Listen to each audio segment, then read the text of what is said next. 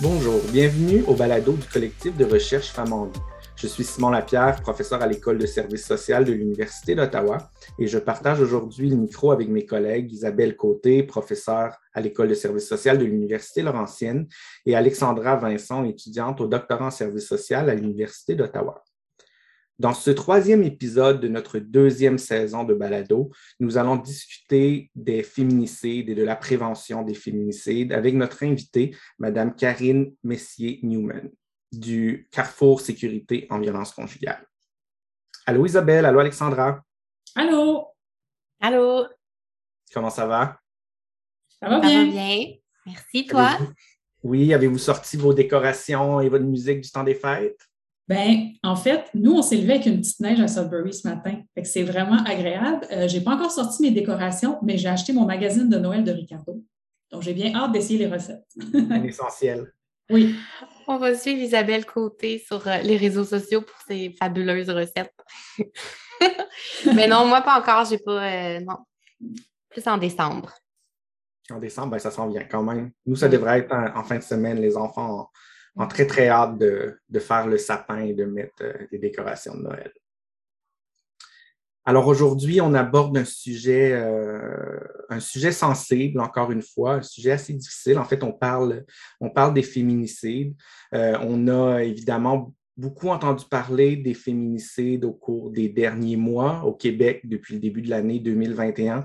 On a, on a dénombré un nombre, euh, disons, particulièrement élevé euh, de féminicide et ça a amené euh, beaucoup de, discussions et de conversations, notamment dans les médias, sur cette question-là, mais c'est évidemment pas un phénomène qui est nouveau. Hein. Si on regarde un peu euh, dans l'histoire récente, on se rappelle, on se souvient qu'en 1989, il y a 14 femmes qui ont été tuées dans le cadre de la tuerie de, Polytechnique. Elles ont été tuées parce qu'elles étaient des femmes. C'était une attaque contre les femmes et contre les féministes.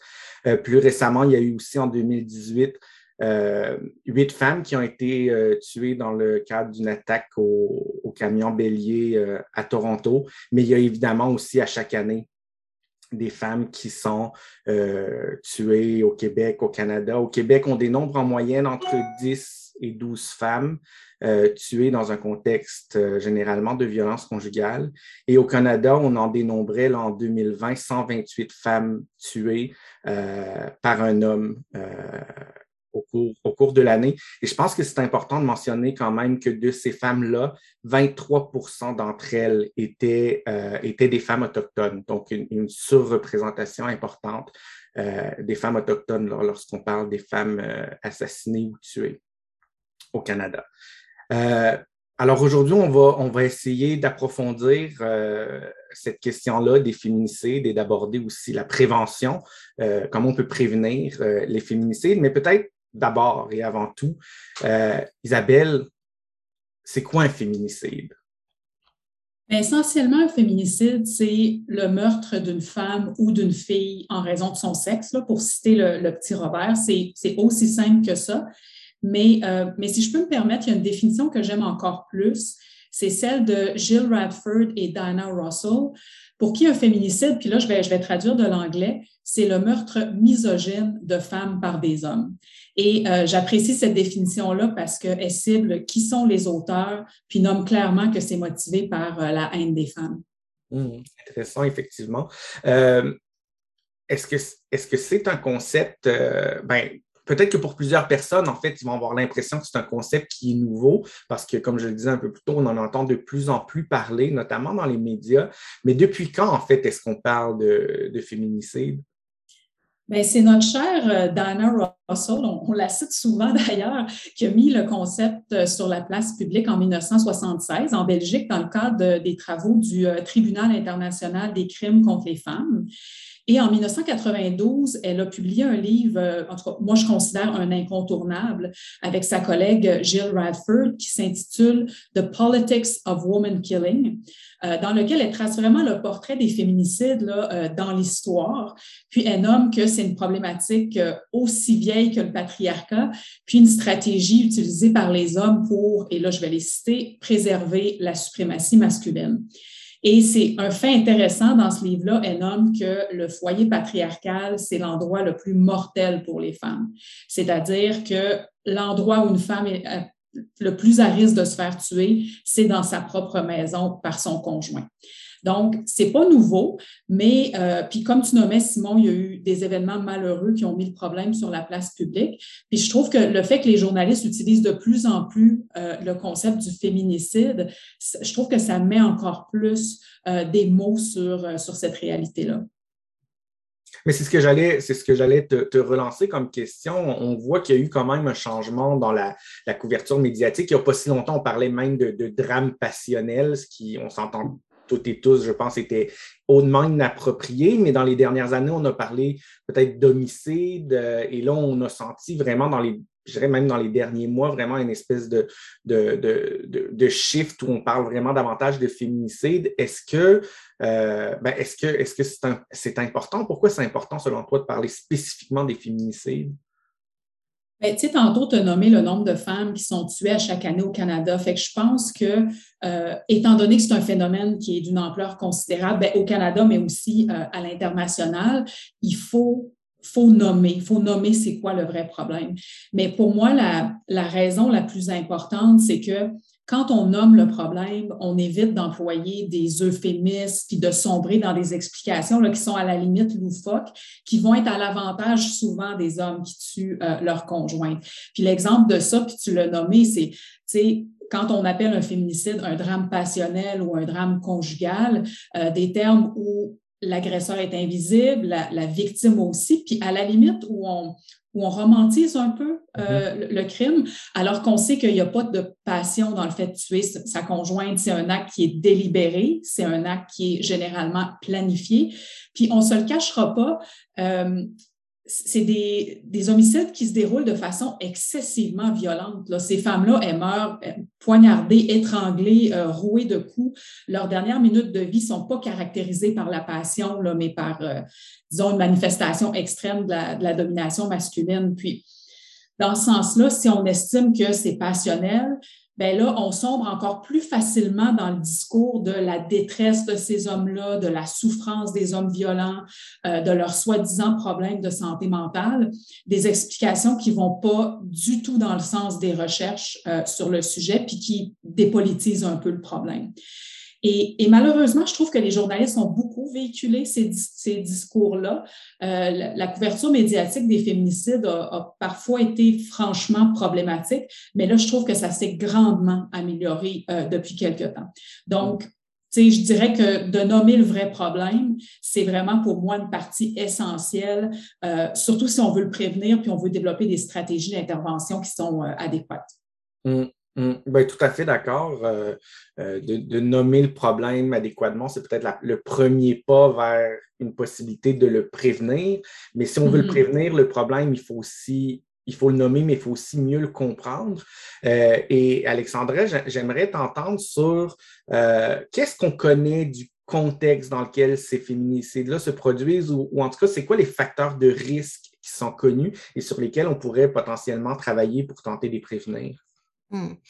Ben, c'est autour de la moitié des, des cas de féminicide, puis c'est aussi ce qui a fait réagir euh, les gens dans le cas des féminicides cette année, c'est que ce sont des situations où la violence conjugale, elle est documentée.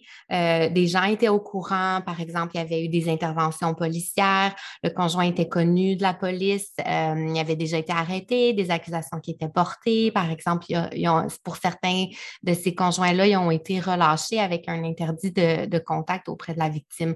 Donc, ce n'est pas des c'est généralement pas une surprise quand ces choses-là arrivent. Euh, en général, la victime ou des gens de l'entourage avaient sonné l'alarme, mais ça n'a pas, euh, pour certaines raisons, a été pris au sérieux ou le, conjoint était tellement décidé à aller assassiner sa conjointe qu'il a surpassé les mesures qui avaient été mises en place pour la protéger. donc, ça, c'est quelque chose qui a beaucoup fait réagir aussi cette année. Là. sinon, il y avait le rapport du coroner sur l'examen des décès en contexte conjugal et son équivalent en Ontario. ça fait depuis, c'est assez récent, là, les, on étudie les contextes euh, qui ont précédé au féminicide pour justement comprendre et mieux prévenir. Et euh, ces rapports-là ont fait ressortir euh, des facteurs de risque, euh, ceux qui sont les plus fréquents. Donc, c'est un historique de violence conjugale, comme je viens de le nommer, des comportements obsessifs, des manifestations de jalousie, de contrôle des conjoints, des ex-conjoints, qui incluent beaucoup de, manifestations de harcèlement. ça, c'était très fréquent dans, les, les féminicides qu'on a eus cette année, les années précédentes. Certains de ces contextes-là, on pouvait voir une escalade de la violence ou un, rapprochement dans les événements ou les manifestations de contrôle. Euh, il y avait aussi des antécédents de menaces d'homicide ou de suicide.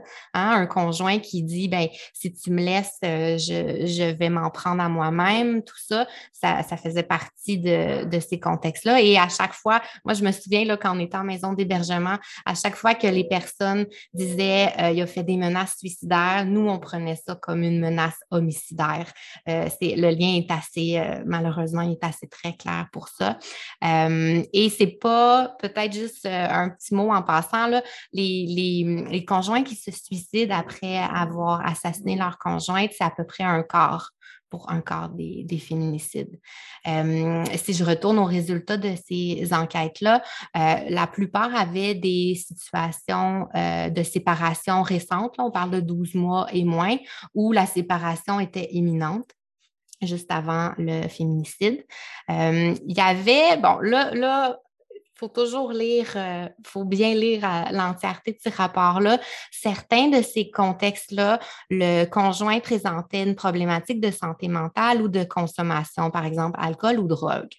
Par contre, euh, et c'est très spécifié, je pense que c'est dans le rapport sur les situations au Québec, il faut faire attention de conclure hâtivement à Ah, c'est un problème de santé mentale qui a mené monsieur à mettre fin à la vie de sa conjointe. Euh, certains des dossiers mentionnaient qu'il y avait peut-être une dépression, mais c'était souvent des propos qui étaient rapportés par l'entourage. La majorité de ces dossiers-là n'avaient pas, de ces situations-là, n'avaient pas de dossier médical. Donc, euh, problème de santé mentale, OK, mais il faudrait peut-être mettre un petit bémol quand on sait aussi que des conjoints violents peuvent prétendre avoir un trouble euh, de dépression, un trouble d'adaptation lié aux difficultés qui suivent la séparation. Mais finalement, ce qu'on constate avec les suites et ce qui précédait ces féminicides-là, pardon, c'était que c'est des conjoints qui sentaient qu'ils perdaient le contrôle sur leur conjointe. Et donc, de prétendre dire qu'ils avaient une dépression, d'en parler à l'entourage, ça pouvait s'inscrire dans une tactique de manipulation pour pour pas que la conjointe se sépare. Donc, à lire, mais avec euh, à comprendre et à en tenir compte avec un petit bémol. Euh, sinon, il y a aussi l'isolation qui est un risque euh, important. Tu as nommé la surreprésentation des, des femmes autochtones. les personnes qui sont en région éloignée, milieu rural, sont aussi exposées à un risque plus élevé de, de féminicide pour des raisons que là, on n'aura pas le temps de, de parler aujourd'hui dans l'entièreté, mais peut-être que Karine va en glisser un mot aussi. Comment est-ce qu'on peut prévenir les féminicides dans, dans les zones où est-ce qu'il y a très peu de ressources. Un facteur de risque majeur, euh, ça aurait dû être le premier que j'ai nommé, c'est la peur. Quand une victime dit qu'elle craint pour sa sécurité, et là je dis une victime, mais quand n'importe qui, quand une personne qu'on ne soupçonnerait jamais qu'elle vit de la violence conjugale, quand une personne dit qu'elle craint pour sa sécurité, ou quand un membre de l'entourage dit craindre pour la sécurité d'une personne autour d'eux, ben, il faut le prendre au sérieux. C'est le facteur de risque le plus présent pour les féminicides. Il y a donc beaucoup de facteurs de risque qu'on connaît qui sont potentiellement identifiables. Donc, quand on entend dans les médias là, euh, qui, euh, malheureusement, je dirais, euh, consultent les voisins, par exemple, qui nous disent on comprend pas, tout allait bien dans cette famille-là, c'était d'en bas un bon gars puis un bon père, c'est peut-être pas une vision tout à fait juste juste de la réalité. Et, une pratique un peu déplorable d'ailleurs des médias dans, dans ces cas-là. on, a, on a parler donc de, bien évidemment, on a parlé des femmes parce que le, féminicide, c'est un meurtre euh, de femmes, mais peut-être un élément euh, qu'il faut mentionner, c'est qu'il y a aussi plusieurs de ces femmes-là qui ont des enfants et que ces enfants-là sont, sont aussi victimes finalement de ces féminicides. Oui, ben on a eu euh, Orly et Liel qui ont été assassinés par leur père dans un contexte de violence conjugale, post-séparation, très récemment en Ontario. Donc, on a deux, deux victimes qui, qui ont été assassinées. Euh, mais sinon, pour cette année seulement, on, est, on compte à ce jour-là, puis j'ai j'ai peur de dire ça, tu sais, au moment où on enregistre ce balado, on, on, dénombre 40 enfants qui sont orphelins, des enfants qui, à qui on a arraché la vie de leur mère. Euh, et, et on est, euh, on n'est pas encore, on n'a pas terminé l'année. Donc, c'est assez, euh, c'est assez catastrophique. Là. C'est un sujet très difficile, mais, euh, mais oui, c'est des enfants qui, qui, sont, on parle, quand, quand on parle d'enfants orphelins, souvent on nomme, c'est des enfants, c'est des victimes collatérales du féminicide. Ces enfants-là vont vivre des conséquences, on les considère comme des victimes, on comprend qu'elles vont subir pour la plupart d'entre eux, sinon tous, un stress post-traumatique, des conséquences à long terme, mais des fois, on, peut-être juste rappeler que ces enfants-là vivaient euh, généralement déjà dans un contexte de violence conjugale. Ils vivaient déjà dans un climat de peur et de tension. Ils étaient déjà des victimes de la violence conjugale. Euh, et souvent, euh, même des années après le féminicide, ils continuent d'avoir peur de leur père. Et là, ben, je vais référer notre auditoire s'ils veulent consulter. Amélie Pineda avait fait un article dans le journal Le Devoir cette année. Elle parlait des enfants orphelins en raison des féminicides. Et elle a écouté quatre jeunes adultes sur leur histoire de violence conjugale, des enfants qui, euh, dont le père euh, avait assassiné leur mère. Euh, et une d'entre elles, même à l'âge, elle est jeune adulte et tout, mais elle vit cette même peur-là parce qu'elle appréhende la sortie de, de, son père de prison. Donc, peut-être considérer que ces enfants-là, cette peur-là, cette tension-là, les accompagne tout au long de leur vie et c'est à, prendre en considération quand on, veut prévenir, intervenir dans ces situations-là. Si je peux ajouter, ces enfants-là, dans le fond, euh, le meurtre de leur mère, c'est l'aboutissement d'une dynamique de contrôle coercitif dans leur vie. Ce n'est pas quelque chose qui est survenu du jour au lendemain, c'est une manifestation assez horrible, mais parmi plein d'autres choses qui sont vécues. Mmh. Merci. Alors, euh, on va maintenant être euh, rejoint par euh, Karine Messier-Newman, qui est coordonnatrice clinique au Carrefour Sécurité en violence conjugale. Alors, bonjour Karine. Bonjour. Merci beaucoup d'avoir accepté notre invitation. alors, on a, on a évidemment quelques questions sur le, féminicide, les homicides, mais surtout, hein, ce qu'on voulait regarder surtout avec toi, c'était un peu comment on peut prévenir euh, ces situations-là. Et on a entendu, euh, on le disait un peu plus tôt, on a entendu quand même beaucoup parler depuis le début de l'année de, de féminicide et d'homicide, malheureusement, parce qu'on se retrouve face à des taux peut-être anormalement élevé euh, au Québec de, de, meurtres de femmes, notamment dans un contexte de violence conjugale. Et on sait qu'une des mesures qui a été mise de l'avant, c'est la mise en place de ce qu'on entend souvent, ces cellules de crise. Euh, est-ce que tu peux d'abord nous éclairer un peu sur c'est quoi exactement ces cellules de crise? Bien, super. En fait, le nous, avant qu'il y ait le terme choisi, la cellule d'intervention rapide par le gouvernement, on disait un mécanisme de gestion collective des risques. Euh, d'autres cellules appellent ça des cellules euh, de crise, comme tu l'as mentionné. Ce qu'il faut comprendre, c'était c'est quelque chose qui est en place depuis très longtemps au Québec. Donc, c'est né euh, au début des années 2000 Et c'est toujours venu du terrain qui se disait, ben, il arrive des malheurs sur notre territoire qui touchent des femmes, des enfants, des conjoints, ex-conjoints qui se suicident. Puis nous, on veut éviter ces situations-là. Et les partenaires se rendaient compte, ben, on peut pas y arriver tout seul. Une maison d'aide et d'hébergement a accès à la femme, aux enfants quand, dans les murs de la maison, mais à l'extérieur, comment je fais euh, pour être capable de prévenir les risques et de créer euh, ce qu'on appellera un non-événement, donc d'éviter qu'une situation survienne. Donc, ça, c'est né du terrain. Euh, il y a plusieurs cellules de crise là, qui, sont nées du terrain. Donc, on a Rabascan, la euh, Alerte dans la Naudière, Fort en Montérégie. on a Agir à Laval et le Carrefour Sécurité Violence Conjugale là, qui a pris naissance en Mauricie pour s'exporter par la suite là, dans d'autres régions administratives. Donc, ces, ces cellules-là étaient déjà tenues à bout de bras, je dirais, par le terrain, qui voyaient une plus-value dans leur pratique et qui, enfin, euh, pouvaient partager, je dirais, la, la, leur, leur, capacité d'action, mais aussi le sentiment euh, parfois d'impuissance hein, qui peut venir avec des situations à haut risque, de dire, ben, on a une responsabilité partagée, on a une imputabilité ensemble, de dire, ben, on est allé au maximum de nos actions. C'est dans cette perspective-là là, que les gens se sont mis ensemble. Ce qui est arrivé en 2021, c'est que le gouvernement a dit, ben, on va consolider les cellules de crise existantes. Donc, celles que je vous ai nommées euh, ont été consolidées. Et là, il y a eu un appel de projet pour mettre en place des cellules d'intervention rapide dans toutes les régions du Québec. Donc, tout le Québec, idéalement, soit couvert par une cellule pour être capable de prévenir.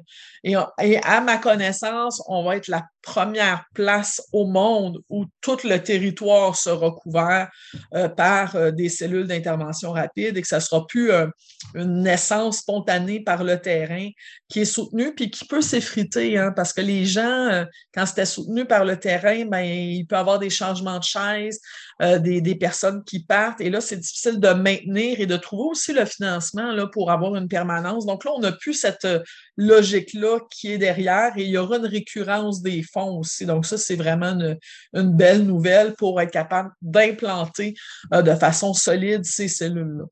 Hmm. Ah ben ça, c'est une, bonne nouvelle et c'est fort, euh, fort intéressant et prometteur. Euh, as nommé là, un certain nombre de, cellules qui existent ou de modèles de cellules qui existent à travers le Québec. Est-ce que, euh, est-ce, que sont, euh, ces modèles-là sont, sont, tous relativement similaires ou est-ce qu'il y a des, des variations importantes entre, entre eux? Bien, je dirais que la mission de ces, de ces cellules-là, c'est toujours d'améliorer la sécurité pour la victime de violences conjugales, pour ses proches, donc qui va inclure euh, les enfants, euh, ses enfants, qui pourraient inclure des, euh, des parents qui l'ont aidé, des amis qui pourraient être dans la situation, mais aussi son conjoint ou ex-conjoint qui pourrait avoir un nombre de difficultés, dont des idéations suicidaires, là, qui pourraient avoir besoin d'aide. Donc, ça, c'est la même chose dans toutes euh, les régions administratives, dans la, dans les, ben, où, il y a des cellules d'implantés, euh, dans l'application, parfois dans la compréhension de comment la cellule est déclenchée, à quel moment elle arrive, comment on partage l'information, à quel instant. Il y a des nuances. Donc, si je, vais parler pour le Carrefour Sécurité Violence Conjugale, nous, on essaie vraiment de se situer le plus possible en prévention. Donc, de voir comment je peux prévenir les risques puis voir venir les situations pour mettre en place des filets de sécurité avant qu'on soit en cellule de crise, parce que la cellule de crise, pour moi, c'est comme le bout du continuum. Mais avant ça, il y a plein de choses qu'on peut faire avec nos partenaires pour être capable de diminuer les risques. Puis c'est là que le CSVC fait toute une démarche euh, au niveau de ses partenaires pour identifier, ben, il faut former les personnes, il faut identifier c'est qui les personnes dans les établissements euh, qui euh, vont jouer un rôle de, de personnes ressources, puis que les gens se connaissent, travaillent ensemble, puis connaissent les mandats de chacune des organisations aussi pour dire, ben, dans cette situation-là, qui pourrait m'aider à la gérer? Qui pourrait avoir d'autres informations pour compléter mon évaluation du risque? Puis là vient, tu sais, bon, il y a toute la notion de confidentialité qui peut être parfois problématique et, un certain emmerdement. Mais des fois, on va identifier, ben, par exemple, la maison d'aide et d'hébergement aura des autorisations à communiquer euh, pour donner l'information à l'organisme pour conjoint, pour donner l'information au procureur, pour donner l'information à d'autres partenaires qui, eux, selon leur teneur de leur évaluation, pourront peut-être pas, là, dans l'autre sens, le donner. Mm. Mais au moins, ils auront tout le contenu de l'information. Et, je le dis souvent, mais les, euh, les, organisations qui travaillent auprès des victimes, c'est elles qui ont le plus d'informations sur la situation, sur le contrôle coercitif qui ont été vécus, puis qui sont capables, qui a été vécu, puis qui sont capables de situer l'événement mais dans toute son ampleur, puis dans ce qui signifie vraiment. Donc, ça donne un poids différent et ça permet à des acteurs de la cellule de se rendre compte que, attends un peu, là, cet événement-là que je ne crois, que je croyais peut-être euh, léger ou que j'avais peu de prise au niveau de sa judiciarisation. Mais là, compte tenu des menaces qu'il y a eu avant, compte tenu euh, que la femme a été et puis euh, qu'elle a été suivie, compte tenu des violences qu'elle a subies pendant la relation suite à la séparation, bien là, cet événement-là, il n'y a plus la même teneur. Donc, c'est là que travailler en prévention devient super intéressant. Puis ça, je pense que c'est important de le dire. Puis j'ai des, je pense à, Arabasta qui sont aussi dans une, une perspective de prévention. Euh, je pense à Agir aussi qui de plus en plus euh, sont dans une perspective de prévention. Donc, il faut être capable de se parler avant. Et si ça le requiert, puis là, malheureusement, on sait là, que la pandémie a amené, je, je dirais, a exacerbé les situations parce qu'il y a eu des manques de suivi. Là, j'ai vraiment des situations où tout de suite, on va faire une cellule de crise parce qu'on a besoin de s'asseoir rapidement ensemble, on n'a pas le temps de s'appeler les uns les autres. Euh, comme on aurait pu le faire en prévention si on avait été dans une codification plus basse du risque, par exemple. Donc, ça, c'est une, logique qui est un petit peu différente présentement, mais j'espère retourner dans une logique plus préventive pour être capable de mettre en place avant puis de se parler un peu, tu sais, un à un. Puis après ça, si nécessaire, là, on va s'asseoir tous ensemble, mais ce n'est pas toujours nécessaire. Wow, ben, c'est super intéressant. Donc, il y a tout un travail. On parle des cellules de crise, mais il y a tout un travail euh, au préalable qui, peut et qui devrait être fait pour travailler davantage en amont puis, euh, puis en ben, prévention. puis en prévention, il y a des choses à mettre en place, puis je dirais qu'il faut remettre toujours en place parce que si on parle juste de la collaboration avec les six SUS qui sont des méga giga machines, ben le personnel, il y a une belle mouvance de personnel, disons. Il faut que tout le monde connaisse qu'il y a une cellule d'intervention rapide qui existe sur leur territoire, qu'ils sachent comment s'y référer dans leur boîte. Donc, il y a tout un travail de trajectoire. Ben oui, le trajectoire pour déclencher la cellule quand c'est dans les, personnes ressources, mais aussi dans chacun des établissements comment l'intervenant qui prend un téléphone au 811 va constater que à ta peu, là j'ai une situation particulière, il y a de la violence conjugale, je suis inquiet pour telle telle raison, je vais me référer à un coordonnateur clinique qui, lui, a eu la formation et qui, lui, va m'appuyer dans mon évaluation du risque, puis qui va pouvoir aller après ça, dépendant de la trajectoire, dépendant des régions, c'est choisi avec les partenaires, mais qui pourrait se référer, par exemple, à la maison d'aide et d'hébergement Y, qui va dire, ben moi, avec les informations que tu m'amènes, j'ai telle inquiétude aussi, puis qui va l'aider à peaufiner, parce que les maisons sont expertes hein, quand même, donc va aider à peaufiner euh, l'évaluation du risque, où j'ai aussi la même, euh, la même chose si c'est plus quelqu'un qui est auprès du conjoint, qui pourrait appeler un organisme pour conjoint pour peaufiner aussi l'évaluation. Et là, on va décider est-ce que ça monte au CSVC ou qui sont avant les partenaires à contacter.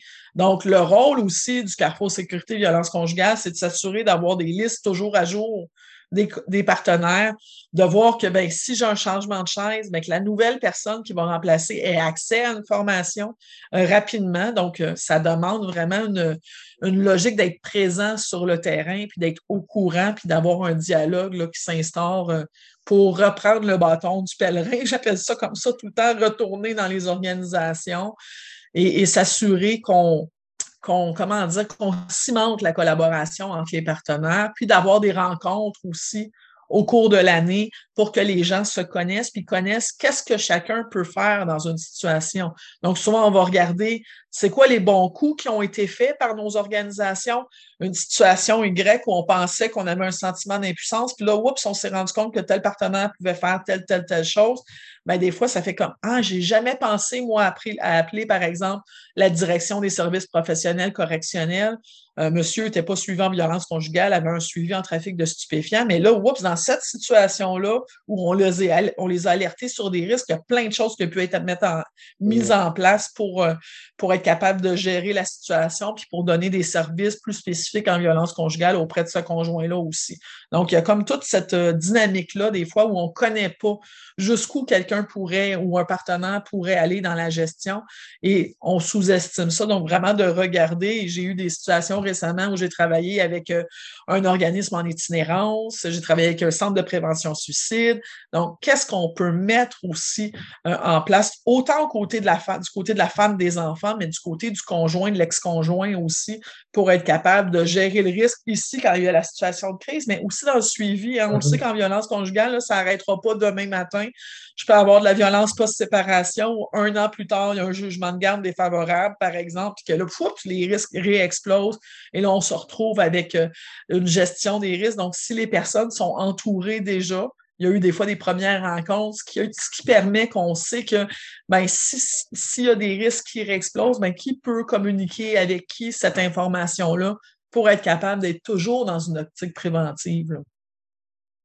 Fort, euh, fort intéressant. Donc, vraiment un travail en, continu et de, longue haleine. Euh, si on, regarde un peu là, concrètement là, avec le, CSVC, euh, lorsqu'il y a une cellule de crise qui est déclenchée, euh, est-ce que tu peux nous expliquer un peu là, comment ça fonctionne? Qui, qui déclenche cette cellule-là? Dans quel contexte elle est déclenchée? Euh, ben, en, fait, en fait, on a différents partenaires. Donc, si je peux avoir, par exemple, j'ai les maisons d'aide et d'hébergement, le CAVAC, les organismes pour conjoints. Euh, j'ai tout le, réseau euh, de la DSPC, là, les directions de services professionnels correctionnels, les procureurs, les services policiers, euh, les, les six SUS. Donc, tous ces partenaires-là qui sont formés à l'évaluation des risques pourraient potentiellement interpeller le CSVC souvent, il y a eu des démarches faites avant, mais là, pour dire, écoute, on a telle situation, euh, voici les partenaires qui ont déjà été contactés. Puis là, dans cette situation-là, puis là, ils vont m'exposer la situation, je vais évaluer avec eux, voir où on en est, et on va déclencher une cellule. Donc, moi, souvent, ce que je dis, c'est mon rôle, c'est aussi de, de décharger chacune des organisations, parce qu'on le sait là, que nos organisations en ont déjà plein, euh, plein leur chapeau, disons pour organiser ces rencontres de collaboration-là. Donc, moi, contacter toutes les personnes ben, qui sont déjà au dossier pour dire ben, c'est quoi le moment le plus propice pour faire une rencontre. Donc, euh, par exemple, faire un dodo, on est très sur le terrain, faire un dodo, identifier bon, euh, un moment qui est euh, le plus propice pour chacun, envoyer le lien Zoom euh, ou le lien Teams, le dépendant des organisations, aux partenaires. On, on, va le faire sur des plateformes numériques là, parce que ça va beaucoup plus rapidement que demander des déplacements. Et on va aussi regarder, ben, c'est qui mes partenaires qui sont manquants? Et moi, pour les partenaires manquants, ben, il faut que j'aille leur expliquer la teneur de la situation. Donc, ça l'évite, par exemple, à la maison d'aide et d'hébergement, d'appeler tout le monde, d'expliquer tout ça. Et là, c'est moi, le CSVC, qui va prendre ça sur moi et qui va faire la démarche pour aller chercher tout le monde, puis d'aller gratter. Ben, j'ai-tu des partenaires que je ne savais pas que j'avais? Donc, je vais regarder, j'ai une situation qui est codifiée rouge. Euh, dans le 6 SUS, est-ce que les personnes qui sont concernées dans la situation avaient des suivis? Donc, parfois, je peux identifier des suivis euh, qui étaient présents pour euh, le monsieur, pour les enfants, dont nous étions pas au courant et que c'est des gens qui pourraient s'ajouter dans la gestion des risques. Donc, il y a comme un travail de démarchage pour aller identifier, ben, c'est qui nos partenaires, c'est qui les partenaires manquants et ça arrive que dans des situations, j'ai, parfois, c'est des femmes qui sont pas entourées. J'ai une situation présentement où on est en train de se dire, il y a des risques, c'est les policiers qui ont démarré la cellule. Donc, les policiers avec le CAVAC qui ont démarré la cellule et on se dit, ben là, il y a des dangers. On a une femme qui n'est pas entourée.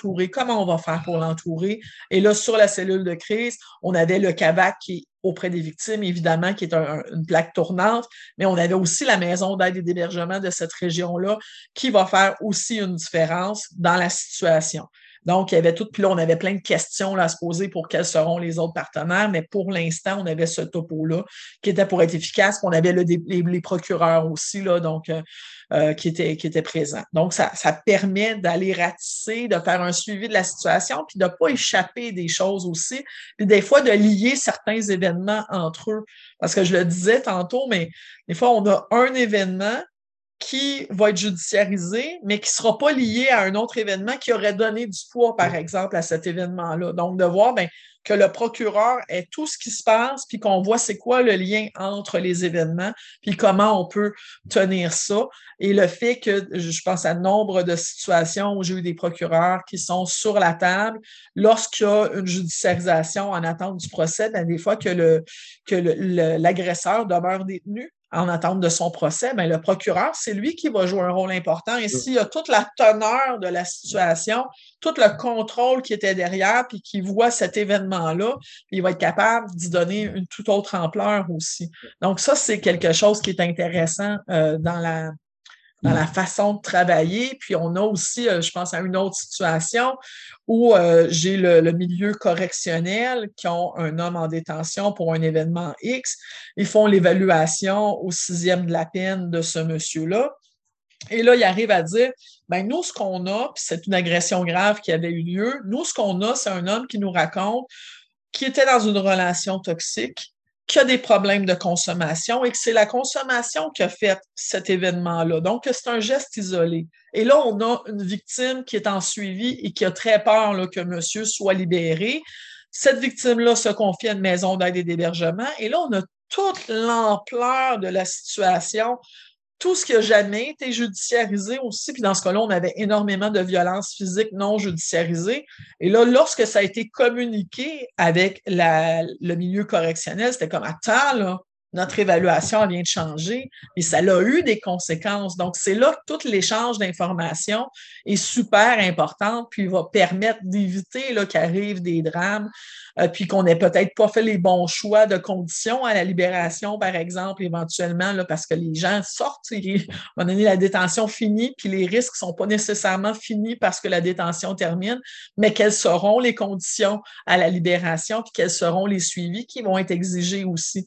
Donc, ça, ça va aussi teinter euh, la sécurité, puis les partenaires que nous aurons pour gérer le risque. Donc, moi, ce que j'haïs le plus dans mes situations, c'est quand j'ai personne autour du conjoint, par exemple. Mm. Donc, j'ai aucun réseau qui sont impliqués auprès de lui, j'ai aucune mesure de contrôle. Puis là, si j'ajoute le tableau que j'ai un conjoint qui ne craint pas les sanctions, qui ne craint pas la réprobation, qui franchit constamment les limites, et boy, comment je fais ça, moi? Donc, c'est une difficulté. Donc, quand je suis capable d'avoir des acteurs qui sont là, c'est super bien.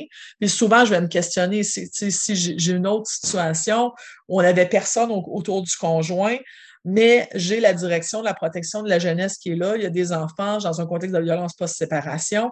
Et c'est par la direction de la protection de la jeunesse qu'on a pu amener monsieur à avoir des services et là, accepte d'être avec un organisme pour conjoint. Euh, qui prennent la prise de la séparation, que c'est difficile un conflit, mais ça va les aider et ça va, nous, ça nous rassure parce que monsieur sera entouré, parce que monsieur a accepté de l'aide, mais aussi parce qu'eux vont faire une vigie sur le risque et vont être capables de, faire une évaluation avec la grille d'appréciation du risque homicide, par exemple, pour voir ben, où ils se situent, puis est-ce qui on a besoin d'alerter comme partenaire. Donc, pour moi, c'est hyper sécurisant de savoir qu'ils sont présents dans cette situation-là et ça l'amènera des différences, là, c'est sûr. Hmm. Donc, ce que, ce que je comprends, c'est que même dans les situations où qui, serait, qui ne seraient, par exemple, pas judiciarisées et où initialement euh, monsieur n'est pas, euh, n'est pas en contact avec les services ou est réfractaire à une évaluation ou à un engagement dans les services, il y a quand même des choses qui peuvent être mises en place dans ces situations-là. Oui, mais c'est un casse-tête. Il faut mhm. trouver comment on peut le faire. Tu sais, dans les situations, dans les situations à très haut risque, c'est très rare que j'ai euh, des conjoints qui sont dans les mesures volontaires. Ça pourrait arriver, là, mais c'est assez rare et souvent, ben, ils vont aller dans les services, mais avec, je trouve, une petite poussée dans le dos d'un partenaire qui va avoir le pouvoir de faire cette poussée-là. Ce qui peut arriver, cependant, c'est que dans mes situations à haut risque que je constate de plus en plus, je dirais que j'ai un nombre, un bon pourcentage qui ont un suivi euh, par la direction des services professionnels correctionnels, mais pour toute autre chose connexe. Et là, c'est intéressant parce que ça me donne un levier. C'est une mesure de contrôle et pendant que l'approbation est active, bien là, on peut mettre en place différents réseaux d'aide pour que euh, j'ai des partenaires pour gérer le risque, je dirais, à plus long terme. Et on le sait, là, dans les situations de violence post-séparation, ça perdure dans le temps. Ça n'a aucun bon sens. Donc, d'avoir des gens qui sont là et des personnes qui sont soutenues, qui sont réseautées, ben, ça va enlever l'isolement, puis ça permet qu'une vigie soit, soit exercée de part et d'autre aussi. Donc, ça, c'est toujours euh, très rassurant. J'ai des, des, situations qui ont été démarrées, euh, entre autres, par la direction de la protection de la jeunesse qui disait, ben nous, il va falloir fermer le suivi parce qu'on n'a plus de compromission dans le développement, mais on sait que dans cette situation-là, ça pourrait réexploser. Puis on veut qu'il y ait des gens autour de cette famille-là. Donc, on est en train de se poser la question qui on va mettre, à qui on va adresser les risques, comment on va entourer les personnes pour que ben, y ait une vigie qui soit exercée, puis que si on a besoin, il y aura un resignalement de la situation. Mais ça se peut que pour une période, il n'y en ait pas, mais il faut quand même exercer cette vigilance-là. Donc, il y a tout ce questionnement-là de qui peut continuer à regarder ce qui se passe on est vraiment dans la gestion, pardon, dans la gestion collective des risques. On est vraiment. Vraiment. Euh, un des éléments que tu as abordé un peu plus tôt, brièvement, mais sur lesquels, sur lesquels on aimerait t'entendre un peu plus, c'est la question de la confidentialité, parce que c'est quand même quelque chose qu'on entend assez régulièrement chez différents intervenants, qu'on entend un peu dans les médias aussi, de dire, ben, il y a quand même des enjeux de confidentialité. Euh, comment, comment vous, composez avec, euh, avec ces enjeux-là autour de la confidentialité? Bien, c'est sûr qu'il faut que tous les acteurs de la cellule connaissent cet enjeu-là et connaissent la loi 115. Donc, la loi 115, qu'elle dit, elle va imbriquer la, loi 180 qui été faite suite au rapport du coroner Bérubé. Mais ce qu'elle dit, c'est si dans ton évaluation, euh, dans ta, ta représentation de la situation, tu as un risque sérieux et que tu es habité par un sentiment d'urgence dans cette situation-là, excusez pour les cris d'enfant, lever la confidentialité et le secret professionnel pour partager ton évaluation. Donc, nous, ce qu'on a fait, et c'est la, même chose du côté de d'autres organismes, ce qu'on a fait, c'est que la grille d'évaluation des risques, elle est calquée sur la loi. Donc, si j'arrive à une codification dite rouge, ben, je suis dans la possibilité de lever la confidentialité, le secret professionnel, sans le consentement des personnes dans la situation. Évidemment, si, je, par exemple, je suis une maison d'aide et d'hébergement et euh, je veux, euh, je suis dans une dynamique d'empowerment de la femme, de reprise de pouvoir sur sa vie, tout ça, souvent la femme va être partie prenante. Mais j'ai des situations où, par exemple, on a perdu contact avec la femme, où on s'inquiète pour elle. Et à ce moment-là, on peut quand même lever la confidentialité, même si je n'ai pas d'autorisation à communiquer. Donc, ça, c'est quelque chose qui est important. Puis dans les risques sérieux, c'est des risques, des risques sérieux de blessures graves des risques sérieux aussi de, blessures psychologiques et bien sûr euh, d'homicide ou de suicide. Donc, ça comprend autant le. Tu sais, je pourrais. J'ai une situation là, auquel je pense. J'ai une femme qui est dans une situation euh, de violence post-séparation qui perdure dans le temps, qui est, qui est en hypervigilance depuis très longtemps, qui est épuisée et qui a des idéations suicidaires. Bien, dans cette, cette situation-là, nous sommes aussi en codification rouge. Donc, c'est pas le conjoint qui euh, représente un risque homicide dans cette situation-là, bien qu'il soit excessivement persistant dans plein de choses. Mais euh, dans cette situation-là, j'ai vraiment cette femme-là qui est en grande difficulté et il faut être capable de la protéger aussi. Donc, les partenaires qu'on va pas être capable de mettre en place et bien sûr qu'il y ait une intervention auprès de monsieur pour qu'il y ait des choses qui soient moins insistantes, moins coercitives et que la violence cesse aussi. Donc, il y a toute cette, dynamique-là là, qui est là. Mais pour partager les informations, mettons là, moi, je suis une maison d'aide et d'hébergement, c'est ce que je disais tantôt. Je fais une évaluation du risque, je suis dans une codification orange, j'ai l'autorisation à communiquer de la femme, je peux communiquer les informations à un partenaire pour dire, ben, voici, elle est dans tel positionnement, euh, on sent qu'elle va maintenir son intention de séparation, bientôt il y aura des papiers de divorce, bientôt elle, elle ira euh, faire la demande de garde de fonds, on sait que ça va brasser, puis on a peur pour cette femme-là parce qu'on a tel, tel contenu avant. Donc, va interpeller un partenaire, puis là, chacun va être vigilant, puis on va se dire, bien, il y a des situations qui sont à surveiller voici quelles elles sont, puis voici les dates. Et là, on peut déjà mettre en place des choses. Tu sais, les policiers qui entendent ça, ben, allons mettre un infolieu à cette date-là sur l'adresse de madame, son cellulaire, etc., pour qu'il y ait une vigilance plus grande qui soit exercée. J'avais euh, hier une cellule de crise, puis j'avais un policier qui disait, ben, on va donner beaucoup d'amour pendant deux semaines à cette, à cette situation-là. Moi, je trouve ça super rassurant. Donc, on a ça qui est en prévention. Et on peut avoir, par exemple, une maison, je dis souvent une maison parce que c'est souvent les premières qui vont déclencher les situations, qui est en codification rouge, qui appelle un partenaire qui, lui, n'a pas les informations pour être capable d'avoir la même codification du risque. Donc, leur positionnement, c'est plus un positionnement de receveur d'informations. Donc, ils vont recevoir et là, après, ils, ils peuvent faire leur devoir en regardant, ben, qu'est-ce que ça change dans mon intervention? Oups, j'ai une situation de violence conjugale, je ne savais même pas. Tu sais, moi, ça m'arrive fréquemment là, avec euh, la détention, l'approbation, qu'ils n'étaient même pas au courant qu'il y avait une dynamique de violence conjugale dans ce couple-là et que ça l'amène des choses, puis ils vont exercer une vigilance par la suite. Euh, je peux avoir certains organismes qui, à partir de leurs propres outils, vont évaluer la situation, vont regarder différemment aussi. Donc, les choses qui vont être mises en place vont aider. Et si je sais que, par exemple, euh, je, pense à une situation là, où euh, madame euh, a euh, changé les serrures de la maison, c'est une maison qui était à elle, mais vraiment a mis le conjoint à l'extérieur. On savait que c'était pour être une période difficile pour lui. Ben, comme par hasard, l'organisme qui le suivait l'a appelé.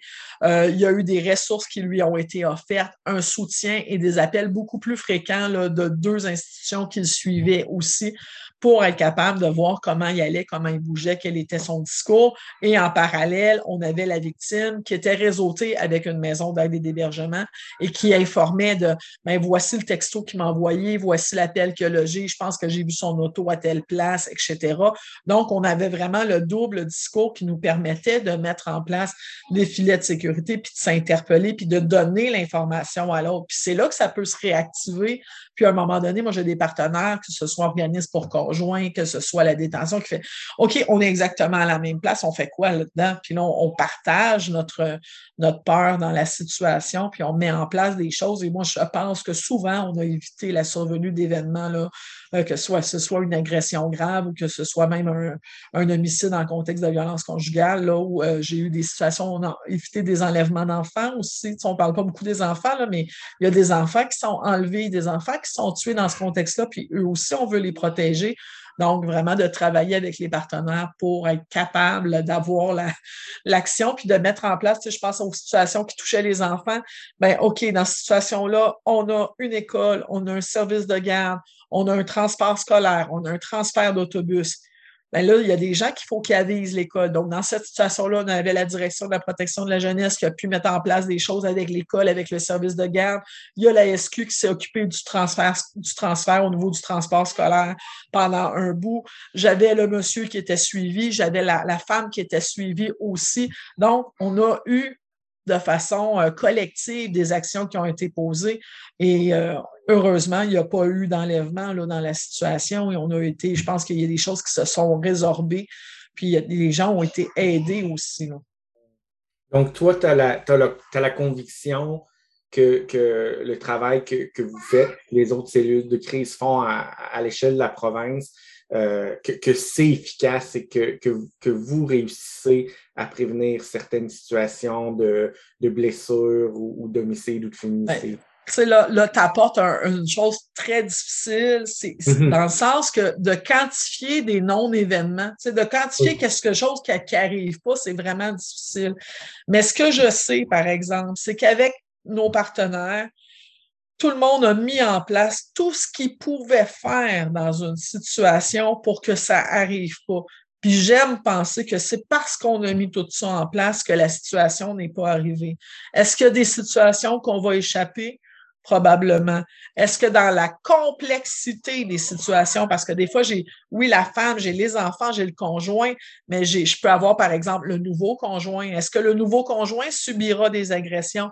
Peut-être. Donc, des fois, on a des, des filets, puis il faut aller vite, là. Fait qu'on y va dans les, les actions qui sont prioritaires. Est-ce qu'on a oublié des personnes? Je pense qu'il faut aussi réfléchir à tous ces proches-là qui pourraient être touchés dans la situation.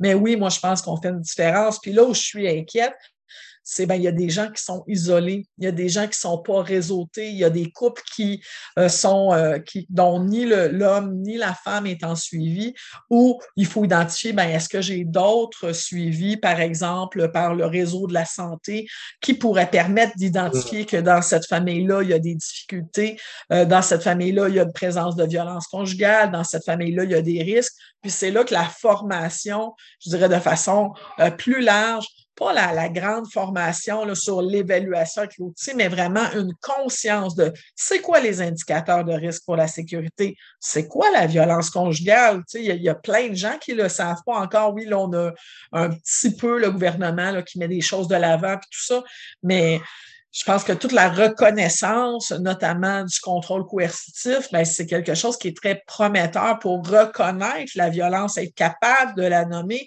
et de se positionner contre cette violence-là aussi. Puis je pense que plus les acteurs vont être capables de le faire, ben, plus ils vont être capables d'identifier des risques pour la sécurité puis de faire monter la situation puis après ça, d'aller déclencher euh, les, cellules d'intervention rapide si besoin. Là. Il y a comme toute cette euh, sensibilisation-là euh, plus, plus largement pour réseauter les personnes qui sont plus isolées. Donc, si le conjoint est isolé, la victime est isolée, les enfants n'ont pas de ressources, les enfants d'âge préscolaire qui ne vont pas à la garderie, par exemple, ben, c'est difficile d'avoir une vision sur la situation.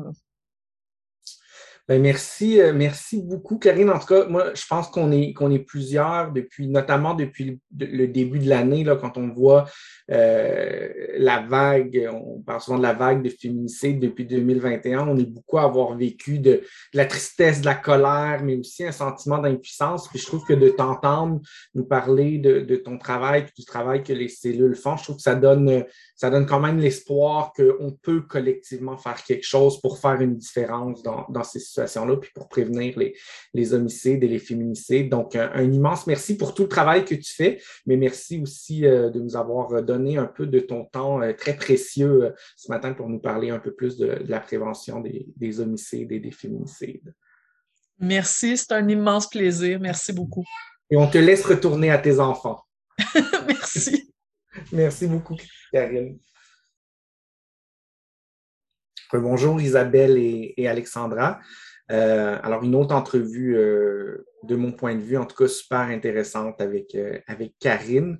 je ne sais pas qu'est-ce que vous vous a, vous a marqué dans son entrevue, mais moi, une des choses qui m'a particulièrement marqué, c'est tout le travail qui se fait en amont. Hein. quand on pense aux cellules de crise, en tout cas, moi, je pense souvent à ce qui est déclenché quand on a un code rouge, quand on a une situation vraiment de, de risque imminent, de blessure ou d'homicide. Mais là, ce que je comprends, c'est qu'il y a vraiment tout un travail qui se fait au préalable pour, d'une part, former les partenariats, consolider les partenariats, euh, euh, toute la formation aussi à la violence, à l'évaluation du risque, mais même dans les situations précises où on n'est pas face à un code rouge, il y a quand même tout un travail en amont qui peut se faire pour tenter de, bien évaluer, de bien partager l'information, puis de prévenir peut-être même le fait d'arriver à un code rouge.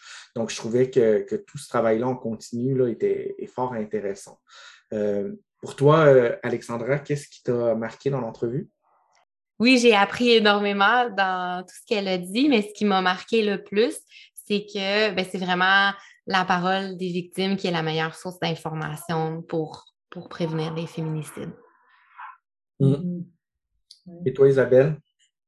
Ben, en fait, euh, ben, on le sait que dans les situations de contrôle coercitif, euh, il y a beaucoup d'éléments hein, de, faible intensité euh, qui ne relèvent pas d'actes criminels et qui peuvent passer sous, le radar des professionnels. Puis c'est vraiment quand on met l'information en commun qu'on voit vraiment le, portrait, l'ensemble du schéma de, comportement, puis qu'on peut les évaluer.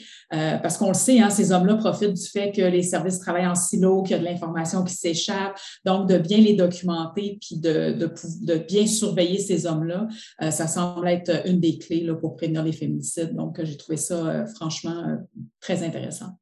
Mm, absolument. Puis en tout cas, avec les annonces relativement récentes du gouvernement ce sera intéressant de suivre dans les prochains mois et les prochaines années le déploiement de ces cellules-là à travers la province, de voir quels, seront les résultats de tout ça. Mm-hmm, Merci d'avoir écouté cet épisode du Balado Femmes en vie. Nous vous invitons à nous suivre et à partager vos commentaires sur nos médias sociaux, Facebook, Instagram et Twitter.